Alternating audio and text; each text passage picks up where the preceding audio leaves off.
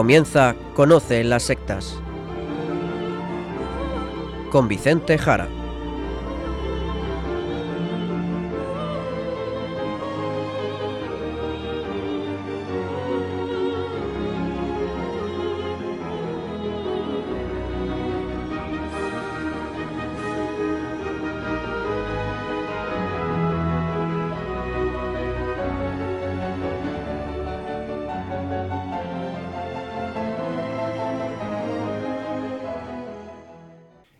Buenas tardes, queridos amigos de Radio María. Empieza en estos momentos Conoce las sectas, el programa de sectarismo de Radio María España, dirigido y realizado por la RIES, la Red Iberoamericana de Estudio de las Sectas. Quien les habla y como encargado por la propia RIES para su dirección, Vicente Jara. Y también con todos ustedes, junto a mí, Izaskun Tapia Maiza. Izaskun, ¿qué tal? ¿Cómo estamos? Muy buenas tardes a todos. Pues estoy muy bien, gracias a Dios. Pues ya directos al sumario del programa de hoy.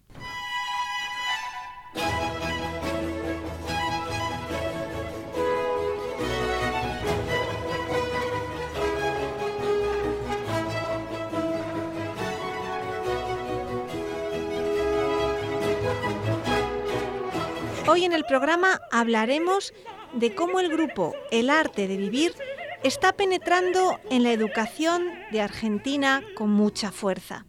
Y seguiremos con el apartado de las noticias de actualidad del sectarismo en todo el mundo.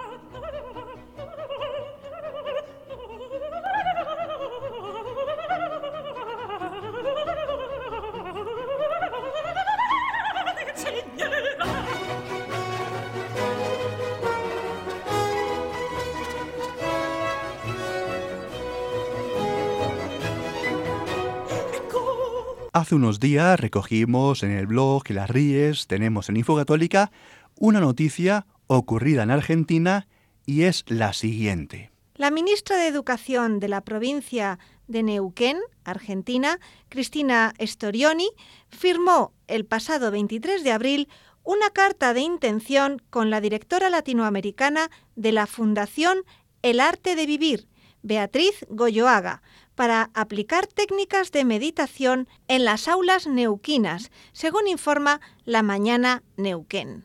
Y de este modo relataba el medio de prensa local. Firmamos una carta de intención que lo que propone es conformar una mesa de trabajo conjunta para que podamos indagar y pensar algunas ideas, comentó Storioni. Agregó que esta fundación hizo una propuesta para poder intervenir en las escuelas con técnicas de relajación y de respiración que favorecerán la búsqueda de ambientes más armónicos. Decirles a todos ustedes que la ministra aclaró que si bien todavía no tienen una fecha ni un proyecto definido, su intención es la de incorporar estos mecanismos en los centros escolares. Vamos, que es algo serio y que ya están empezando a implantarlo en el currículum. ¿Y por qué se hace esta introducción en el ámbito educativo? Pues sí, la verdad, esta es la clave. Y atención, porque la directora latinoamericana de la Fundación El Arte de Vivir dijo lo siguiente a la hora de explicar posiblemente, ya lo veremos, posiblemente el fondo de la necesidad, según ellos, de esta implantación. Pensamos que es interesante, por los contextos de violencia en los que vivimos, no solo en la escuela, sino en la sociedad en general. Nos estamos dando cuenta de que hay diferentes intervenciones sociales en las que tal vez, si nosotros empezamos a formar a nuestros estudiantes en la apropiación de técnicas de este tipo, podemos formar ciudadanos que vivan en un clima un poco más armónico. No obstante, queridos oyentes, pues he estado repasando los datos en Argentina y he encontrado lo siguiente que ahora les cuento. Vamos a ver. La provincia de Neuquén está, para situarla, en la zona central de Argentina. Hace frontera con Chile. Está más o menos, para situarnos, a la altura de Concepción, Chile. Y para que nos situemos, pues está al sur de la línea del paralelo, al sur de Santiago de Chile, y también al sur de Buenos Aires, Argentina, o al sur de Montevideo, Uruguay. ¿De acuerdo? Bien, su porcentaje de paro de desocupación laboral, la verdad es que es alto dentro de lo que es Argentina, pero la verdad es que se sitúa en el 10%. No obstante, la pobreza sí es verdad que llega a casi el 30%. Bien, al margen de cómo se mida la pobreza, que la verdad suele seguir porcentajes relativos, pues no es lo mismo, la verdad, ser pobre hoy en una región que hace 50 años en esa misma región.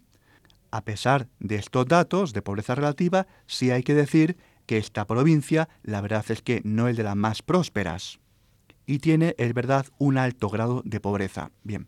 En cuanto a la violencia, bien, en cuanto a la violencia, en esta última década, pues ha ido en aumento. Por ejemplo, los robos o los asesinatos, pues muestran en las estadísticas, pues un aumento. Si bien la verdad es que no es tanto para pensar en una epidemia, que sería pues subir a 10 diarios por cada 100.000 habitantes. Hablamos de asesinatos, ¿de acuerdo? Por lo tanto, no está llegando a estas cotas y está en torno a 7, ¿de acuerdo? A 7 diarios por cada 100.000 habitantes. Curiosamente, es menos que la misma Buenos Aires. Es decir, que tampoco es que parece que estemos hablando de un problema social que haya que atajar en esta provincia de Neuquén, y a veces, pues como decimos, usando estas técnicas que acabamos de oír de la Fundación El Arte de Vivir. Incluso los valores que podrían dar una cierta alarma, pues son inferiores a los de en torno a 15 países latinoamericanos y centroamericanos que están en torno a esta región. Es decir, que la verdad es que las razones dadas por el arte de vivir pues no son razones muy fundadas, ¿de acuerdo? Lo que se está buscando con este acuerdo, según ellos, y citamos entrecomilladamente, es buscar una cultura de paz tanto en alumnos como en los maestros. Cerramos comillas. Es decir, no solamente educar a los niños, ¿de acuerdo? Sino también educar a los docentes. Por lo tanto, atención, queridos oyentes, esto es muy serio. Y sigue diciendo Goyoaga, que es la directora de El Arte de Vivir, Izaskun. Por ejemplo, hoy muchas maestras consumen psicofármacos para lidiar con sus alumnos, porque el nivel de violencia que corre por la escuela es muy alto. Tenemos que trabajar con todos para lograr alcanzar un punto de armonía y no de violencia. Bien, obviamente, pues palabras que todo el mundo suscribiría, palabras muy hermosas, pero cuidado que también son muchas veces las palabras usadas por todas las corrientes de la nueva era a la hora de acercarse a venderte sus productos. ¿De acuerdo? Decir también que, por ejemplo, Costa Rica ha permitido dar formación en las prisiones a este grupo, el arte de vivir. Y la verdad hay que decir que tanto la educación como las prisiones, pues han sido en estos países hispanoamericanos países de evangelización de la Iglesia Católica.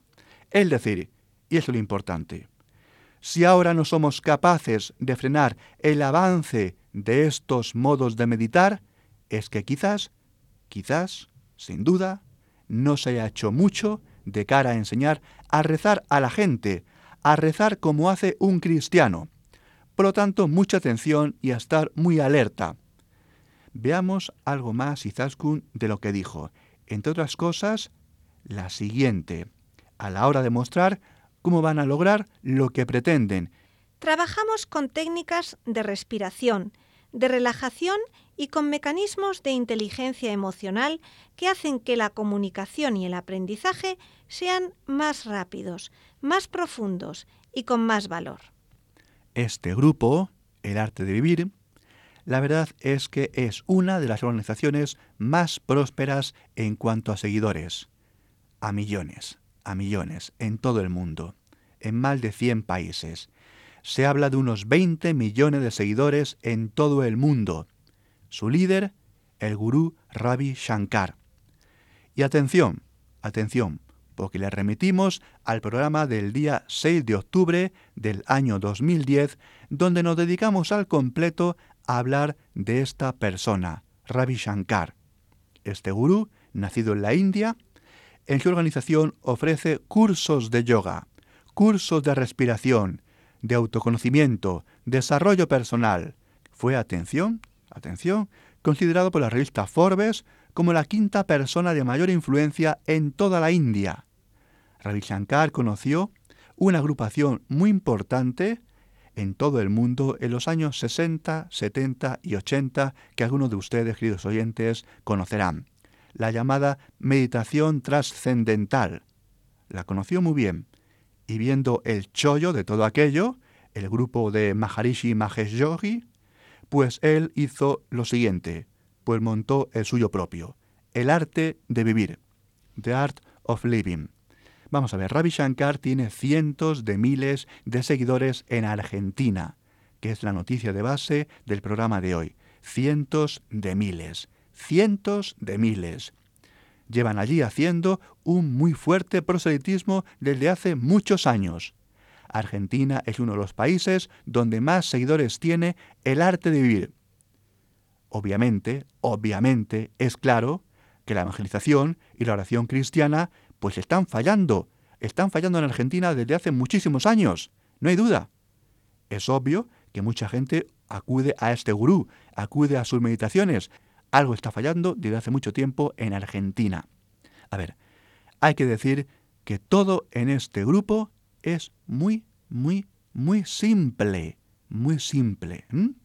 Este gurú, Ravi Shankar, desarrolló lo que él llama el Sudar Shankriya, Sudarshan Kriya, una técnica de respiración que incorpora, dicen ellos, ritmos específicos, naturales, para liberar el estrés y traer la mente al momento presente, con la creencia de que el primer paso en el mundo comienza con un individuo pacífico, un individuo pacífico que sabe, según ellos, respirar según el Sudar Kriya.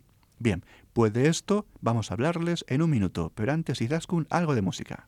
Vicente, si me lo permites, antes de presentar la música de hoy, voy a recordar a todos nuestros oyentes que el pasado miércoles, este mismo miércoles de esta semana, fue eh, la Virgen de Luján, patrona de Argentina. Así que felicidades a todas las Lujanes em, argentinas y, por supuesto, eh, viva la Virgen de Luján. Bueno, pues voy a pasar a presentar la música de hoy. En este programa vamos a escuchar canciones, todas ellas muy conocidas, que tienen algo en común, que en todas se intenta transmitir lo bien que te puedes sentir cuando quieres a los demás. Y vamos a comenzar con el grupo Wet, Wet, Wet y su famoso tema Love is All Around Me.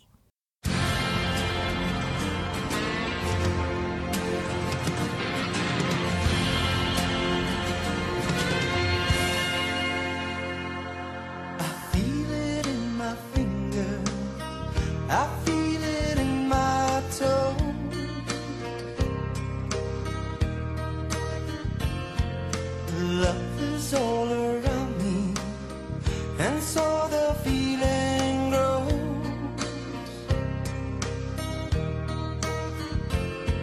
it's written on the wind. It's everywhere I go. Oh yes it is. So if you really love me come on and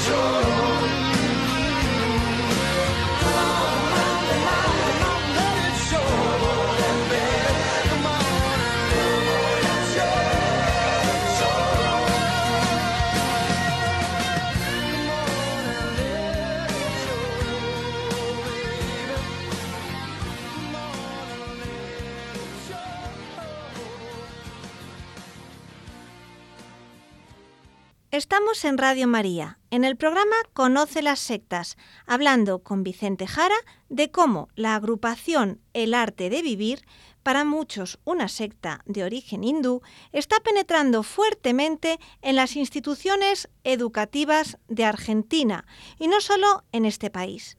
Y nos hemos quedado hablando de su famosa técnica de respiración. Seguimos por ahí, Vicente. Pues eso es, Izaskun. Vamos a ver. En gran medida, lo que este grupo enseña, pues es una forma de respirar, el sudar sancrilla, respirar de manera calmada, según dicen ellos, los ciclos naturales. La verdad es que yo no sé muy bien, porque no lo he encontrado, lo que es eso de los ciclos naturales, porque la verdad es que la naturaleza pues tiene diversos ritmos. Dicen que esta forma suya sigue los ciclos de la noche y el día, que tampoco sé muy bien lo que es respirar según esos ciclos, no lo sé. Bueno, en definitiva, dicen que esta forma suya de respirar elimina el estrés, la fatiga, la depresión, la ira, lo negativo, en definitiva. Al final, lo que tenemos es eso simplemente, una forma de respirar y con ello una forma de meditar. Y la verdad también de encontrarse unas personas con otras, y es que no hay mucho más secreto. No hay mucho más secreto. Es hinduismo simple para occidentales que buscan cosas sencillas. Este grupo se ha cuidado también mucho de caer en los errores de otros grupos y aparecer pues como una religión. No, no quieren. Solo ofrece algo sencillo para gente que no quiere muchas complicaciones. Y de ahí su éxito, de ahí su éxito. Solamente buscan salir del estrés salir de la ansiedad, relajarse un poco. Porque a pesar de la fuerte influencia hinduista que tiene este grupo, pues lo que ofrecen es tan descafeinado que lo envuelven en algo totalmente laico, pues que cualquiera puede practicar. Eso es lo que dicen. Es realmente un producto muy bien ofrecido, muy bien preparado para el mercado de las ideas y el mercado de las espiritualidades de hoy en día. Podemos pensar por lo tanto, en un cara dura que te dice que con las respiraciones y los ejercicios de técnicas hindúes, pues puedes conseguir armonía, paz y al tiempo pues te vende sus productos y te vende sus cursos.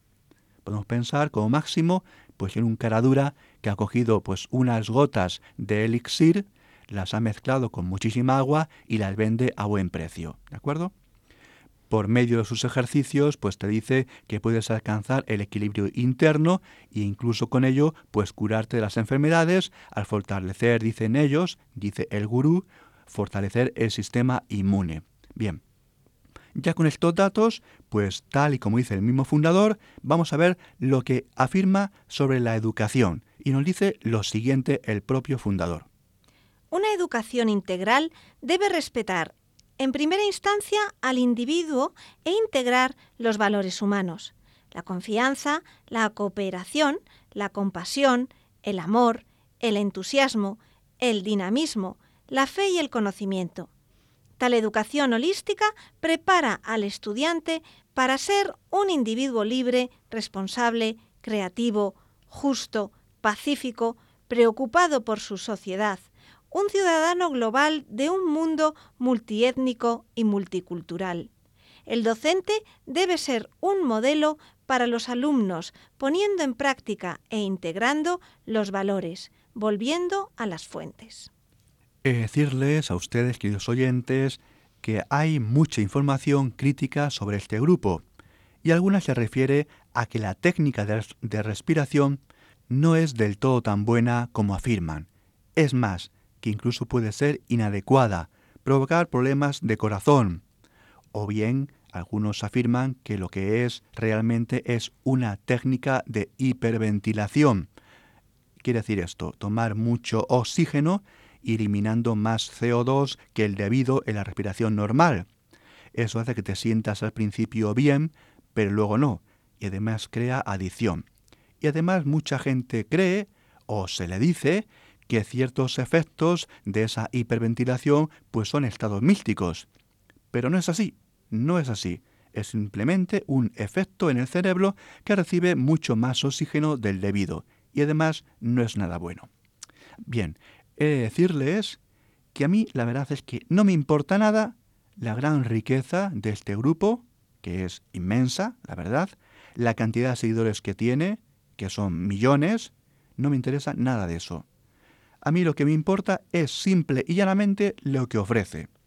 Y lo que ofrece es hinduismo muy rebajado, hinduismo light, pero hinduismo, ¿eh? Pero hinduismo. Y a personas que no creen en nada o que si creen en algo, pues no les importa nada mezclarlo con esto. No les importa ir a estos cursos, no les importa respirar según sus técnicas, según sus técnicas de meditación, ¿de acuerdo? Bien. Por otro lado, decir también que todo esto de la respiración natural, como digo, pues es bastante extraño. Porque uno, por ejemplo, si ve los vídeos que hay en Internet o si acude a las clases de estas técnicas, lo que va a ver, por ejemplo, es que son vídeos o son salas de gente hacinada muchas veces, eh, a veces masivamente, a veces en condiciones un poquito pues complicadas en el suelo, ¿de acuerdo? Con gente eh, una junto a otra.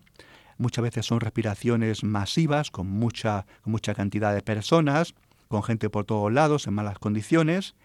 También es curioso que, por ejemplo, los vídeos que uno puede ver por internet y comprobarlo, que da igual que quien respire sea un niño, un adulto, un joven, un anciano, quien respire sea un hombre o una mujer, o si uno está enfermo o no, si es fumador o no lo es, o si tiene o no un problema respiratorio. Da igual, la respiración, que es tan importante según ellos, da igual que la practique.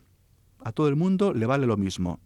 También es llamativo, es llamativo que, por ejemplo, si ustedes ven estos vídeos por internet, pues verán que la gente no respira igual, ni hay tampoco un proceso de medir cómo es la respiración correcta, si uno ve vídeos o material de este grupo, jamás se dice cómo es la respiración correcta, con qué frecuencia hay que respirar, cómo hay que inspirar, cómo hay que expirar, con cuántos segundos, según la persona, según, como digo, la edad o las condiciones médicas de esa persona, de salud de esa persona.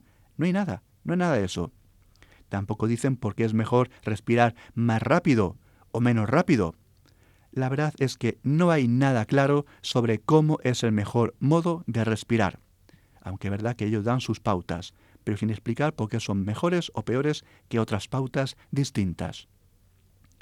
Este grupo, como decimos, afirma que lo que produce el beneficio, además, es el gurú, su capacidad de ser un maestro de la técnica. Pero claro, tampoco queda claro cómo es posible si él está o no presente durante la meditación. Por otro lado, hay que decir también que la técnica respiratoria ha ido variando con los años. Hay diferentes versiones de la respiración. No quedando tampoco nada claro por qué unas versiones son mejores que otras. En definitiva, no tenemos ningún estudio de beneficios de unas técnicas frente a las otras. Ningún estudio que avale cuáles son las mejores versiones y por qué. Por otro lado, si ustedes ven varios vídeos de este grupo, cuando hay muchas personas haciendo estos ejercicios respiratorios, tampoco se ve jamás a un especialista o maestro corrigiendo a las personas que lo hacen bien o mal. Es decir, esto no es nada normal. Lo normal, por ejemplo, si uno va a una clase de cualquier tipo de aprendizaje, por ejemplo, tocar un instrumento, el profesor te indica si lo haces bien, si lo haces mal, te dice que corrijas una postura, que corrijas otra, por ejemplo, en una clase de danza, una clase de música. Bien, aquí no hay nada de eso. Aquí el profesor jamás corrige a los alumnos, da igual cómo uno respire. No importa. Siempre vemos que parece que todo el mundo respira bien. Por lo tanto, esto es muy raro y muy extraño. Es como si todo el mundo ya supiera hacerlo bien a la primera. Esto es verdaderamente extraño. Es una técnica que parece tan simple que con poco ya se domina y se conoce. En fin, como vemos, como vemos, tenemos en definitiva a mucha gente meditando, a mucha gente meditando, a mucha gente respirando, según métodos del hinduismo, según métodos del yoga, y más yoga y cada día más yoga y más. En los colegios, en las prisiones, en países antes cristianos. Y no nos marchamos del tema, queridos oyentes, porque estos días también en Sevilla, aquí en España, Cáritas ponía lo siguiente en su propio Twitter, Twitter de Cáritas Sevilla, en España. Izaskun, léenos.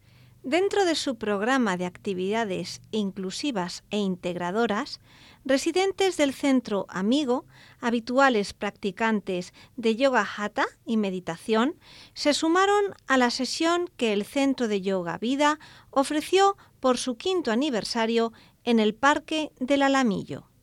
Pues sí, sí, Caritas Sevilla. Vamos a ver, queridos oyentes, vamos a ver. Del yoga y de todo esto ya hemos hablado varias veces en este programa. Y tal y como están las cosas, seguiremos.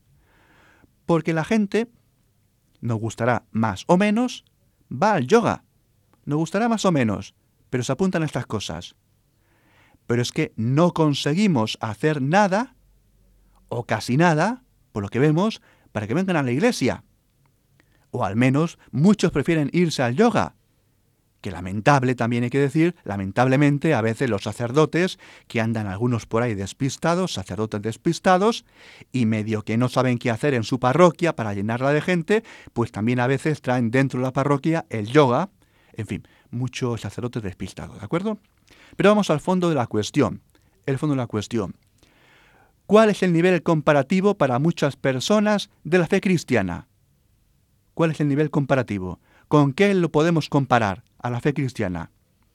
¿Cómo es posible que si en el yoga uno no se encuentra con Dios, esto de respirar, esto de estar calmado y esto de estar tranquilo, eso no es un encuentro con Dios. ¿Cómo es posible que eso, que no es un encuentro con Dios, la gente se apunte a eso y no vaya, no vaya a la iglesia donde realmente pueden tener verdaderamente un encuentro con Dios? ¿De acuerdo? Es decir, esto del yoga de la respiración es algo, pues, uno mismo, consigo mismo, respirando, sentado generalmente en el suelo y en chándal. ¿De acuerdo? Eso no es un encuentro con Dios. Dios no es el Señor del segundo piso, ni siquiera es una estrella de cine o de la música. Dios es Dios. Dios es Dios. Así de contundente. Y si la gente no va a la iglesia donde se puede encontrar con Dios, y a lo que van es a un sitio donde respiran un poco de cualquier manera, se ponen un chándal y sudan, pues algo estamos haciendo muy mal. Aquí está fallando algo, o mejor, aquí están fallando muchas cosas. Porque la gente prefiere sudar en el chándal y respirar fuerte durante media hora a pasar un rato con Dios, que es lo máximo de lo sublime, lo máximo de lo sublime. Por lo tanto, queridos oyentes, queridos católicos, o vivimos o vivimos, empezando por mí, que les habla, o vivimos la vida cristiana en santidad y mostramos al mundo que tenemos algo más que un chándal, que posiciones de loto, e inspiración, expiración y transpiración, o aquí no hay nada que hacer. ¿De acuerdo? Bien.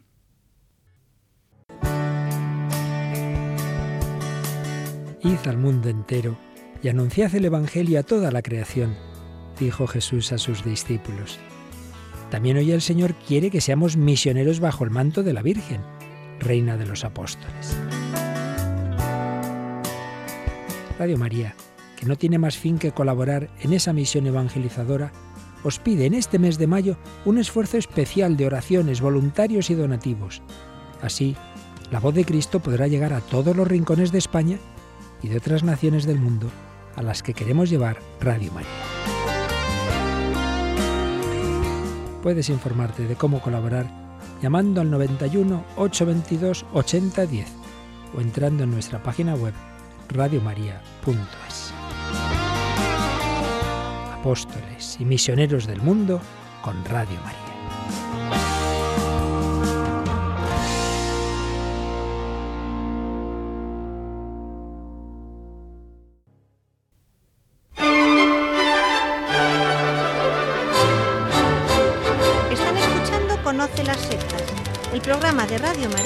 Sobre el fenómeno sectario. Y pasamos ahora al repaso de las noticias de actualidad que nos trae, como es habitual, el padre Luis Santa María, sacerdote de la diócesis de Zamora y miembro de la Red Iberoamericana de Estudio de las Sectas, la RIES. Y no podemos desaprovechar la ocasión para preguntarte, Padre Luis, por tu reciente viaje a Chile. Fuiste para impartir formación sobre el fenómeno de las sectas y de la nueva era. Y el objetivo primero del viaje era un encuentro de formación sacerdotal, ¿verdad? Así es, Izaskun fue invitado por la Fundación Dos Pilares, una entidad que está llevando a cabo dos líneas de trabajo fundamentales, fomentar el rezo del rosario y la apertura de capillas de adoración perpetua en todo Chile. Otra cosa que hacen es apoyar la formación de los exorcistas y de otros sacerdotes que se dedican al ministerio de la liberación y la consolación. Y un tema que querían tratar, que querían conocer más, era el de la nueva era, la New Age, y ahí estuve yo el 23 de abril en San Francisco del Mostazal, una ciudad de la diócesis de Rancagua, invitado por el organizador del encuentro de formación sacerdotal, el padre Luis Escobar, párroco en Rancagua y exorcista de la diócesis. Tuve una jornada intensa con casi 40 sacerdotes y algunos laicos que colaboran con ellos, incluidos psiquiatras y psicólogos. La verdad es que fue una bendición, un encuentro muy fructífero porque tal como me comentaron, es un tema que está en auge allí, allí en Chile, y casi nadie habla de ello. Los temas principales que salieron en el diálogo y por los que me preguntaron fueron el eneagrama, las flores de Bach, el reiki, por supuesto, el yoga, todo el fenómeno de las pseudoterapias espirituales que está creciendo tanto como aquí. Sin embargo, el viaje te sirvió también para dar a conocer la labor de la RIES en varias universidades. Desde luego, la primera que visité fue la Pontificia Universidad Católica de Valparaíso, invitado por el profesor Juan Daniel Escobar Soriano, que es también miembro de la RIES. Allí tuve un conversatorio, como llaman estas sesiones académicas, en el que abordé tres temas la historia y el trabajo de la propia Ries, las pseudoterapias espirituales y el curso de exorcismo y oración de liberación que se realiza en Roma cada año. También pude reunirme con la Academia de Historia Religiosa de Valparaíso. Cabe destacar que el profesor Escobar continúa lo que comenzó el padre Francisco San Pedro Nieto de la Congregación de la Misión, que fue uno de los pioneros en Iberoamérica en este tema de las sectas. Así que en este terreno no dije ninguna novedad ya que siempre se ha trabajado el fenómeno de las sectas en esta Universidad Católica de Valparaíso. Unos días después estuve en la Universidad Católica de la Santísima Concepción en la ciudad de Concepción. Allí tuve el honor de dictar la Inauguralis, la lección inaugural del año académico 2018 del Instituto de Teología, que llevó por título Sectas y Nueva Religiosidad, un desafío pastoral. Fue otro día magnífico en el que pude reencontrarme además con antiguos compañeros de estudios de la Universidad Pontificia de Salamanca que ahora son docentes allí. Y también estuve en tercer lugar en la Universidad Santo Tomás, en Santiago, la capital, donde hablé a los alumnos de varias carreras que cursan asignaturas identitarias, ya que el centro tiene inspiración católica. Y ojo a lo que expuse. Se titulaba El descubrimiento de la espiritualidad en Agustín de Hipona, su sentido hoy. Lo que hice fue contraponer la enseñanza del gran San Agustín a lo que nos propone la nueva era. Bueno, y además de esto, pues tuve algunas conferencias en parroquias, otros lugares, aprovechando el viaje y entrevistas en algunos medios de comunicación. Y algo que no podemos dejar de decir es que fuiste entrevistado en nuestra emisora hermana de aquel país, en Radio María Chile. ¿Qué tal fue la experiencia? Ah, claro que sí. Eh, pues fue una experiencia magnífica. Además tuve ocasión de hablar con el director de Radio María Chile y presumir de este programa nuestro, Conoce las sectas. Allí me entrevistaron en el programa Testigos de la Luz, dedicado precisamente a las entrevistas. Una hora entera respondiendo a las inquietudes que me plantearon dos buenas periodistas, Francisca y Madalena y hubo muchas llamadas en directo que no pudieron entrar porque querían preguntarme muchas cosas a las presentadoras, pero parece que los teléfonos de Radio María en Santiago echaban humo por muchas personas que llamaban para preguntar y otras para quejarse, porque entre los católicos está muy introducida la New Age, normalmente por ignorancia. Espero que haya servido tanto la entrevista como el resto del viaje para haber ayudado a la Iglesia en aquel país. Hasta aquí ha llegado nuestro repaso a la actualidad del fenómeno sectario y la nueva religiosidad. Pues gracias, Padre Luis, por contarnos estas noticias. Gracias a vosotros y también a Radio María que nos permite estar aquí y compartir la información y la formación sobre estos temas. Hasta el próximo programa dentro de dos semanas, si Dios quiere. Vamos a escuchar ahora a Brian Adams en el tema Everything I Do.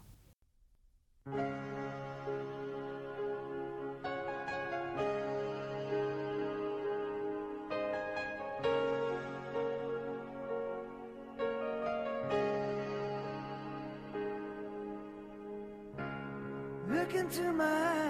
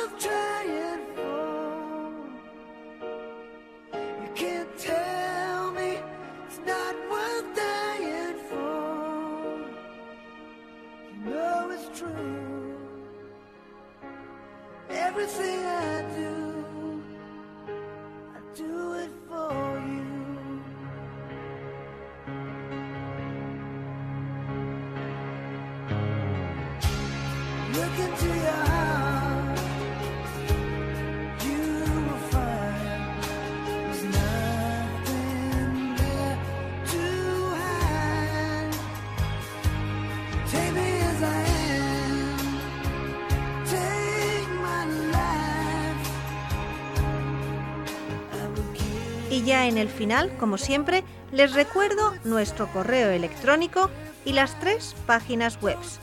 El correo electrónico es conoce las sectas arroba radiomaria.es. La web de la RIES, la Red Iberoamericana de Estudio de las Sectas, es www.ries-medio-sectas.tk, donde podrán suscribirse al boletín semanal de manera gratuita. La dirección del blog de las Ries es www.info-ries.blogspot.com. También pueden leernos dentro del portal de noticias religiosas de Infocatólica, cuya web es www.infocatólica.com. Si alguno de ustedes, queridos radioyentes, desea alguno de los programas de Conoce las Sectas, para ustedes mismos, para un familiar, un amigo, como un regalo, ante una necesidad por alguno de los temas aquí tratados o por la razón que sea, pueden llamar al teléfono 902 500 518. Lo repito, 902 500 518. Muchas gracias, buenas noches de parte de todo el equipo que está compuesto por Vicente Jara, Luis Santamaría y quien les habla, Izaskun Tapia Maiza. Y hasta dentro de dos semanas, si Dios quiere.